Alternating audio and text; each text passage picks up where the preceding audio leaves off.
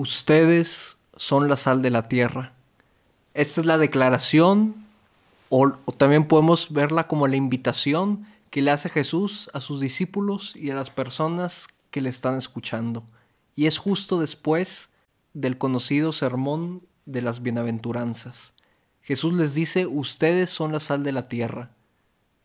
¿Qué se refiere Jesús con eso? ¿Cómo que somos la sal de la tierra y que podemos llegar a perder el sabor? Meditemos juntos sobre esta declaración de Jesús de nosotros como sal de la tierra el día de hoy en Mateo capítulo 5 versículo 13. Bienvenidos a Minutos Conociendo a Cristo.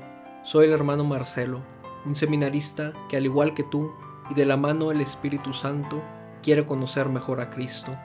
En este podcast encontrarás desde comentarios y meditaciones de diferentes pasajes del Evangelio hasta diferentes pláticas para crecer en tu vida espiritual. Todo está pensado para que al final de cada audio podamos decir, hoy me encontré con un amigo, hoy conozco mejor a Cristo. Jesús le dice a sus discípulos y a las personas que lo escuchan, como lo hemos dicho, ustedes son la sal de la tierra. ¿Y en qué contexto lo da? Lo da justamente después de haber predicado el conocido sermón de las bienaventuranzas. Entonces, ¿qué es lo que está pasando? Antes de entrar en, materia, Jesús nos está diciendo, ustedes son la sal de la tierra si cumplen las bienaventuranzas. Tú eres sal de la tierra, si tienes alma de pobre, pues a ti te pertenece el reino de los cielos. Tú eres sal de la tierra cuando te persigan por causa mía. Eso es lo que les está diciendo Dios.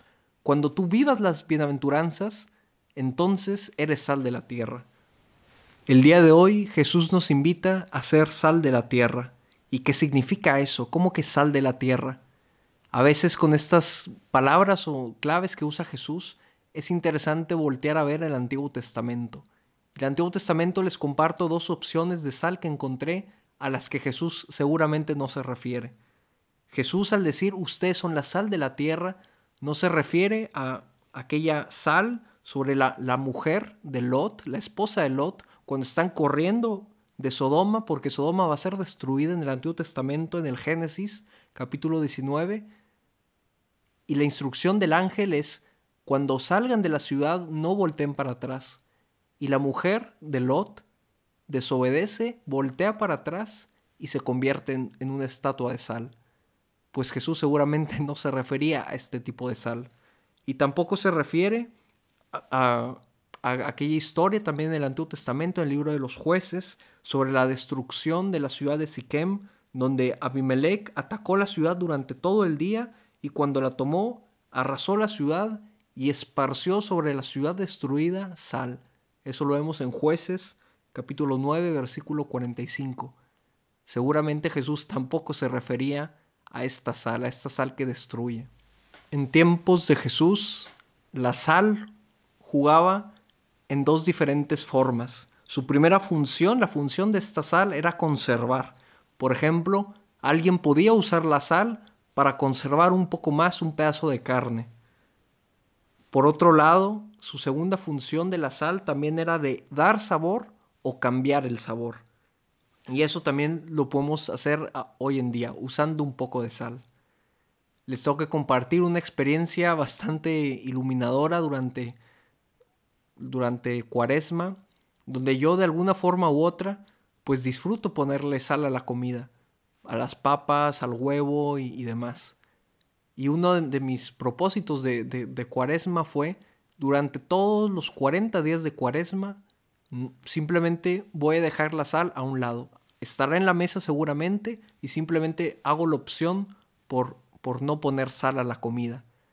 Y les toca compartir que en verdad uno nota la diferencia si está la sal o si no está. Y en esta misma línea, pensemos, les propongo el ejemplo de un pastel. Yo hace mucho que no, que no he visto alguna receta, algún pastel o alguna receta de cocina donde no se incluya la sal.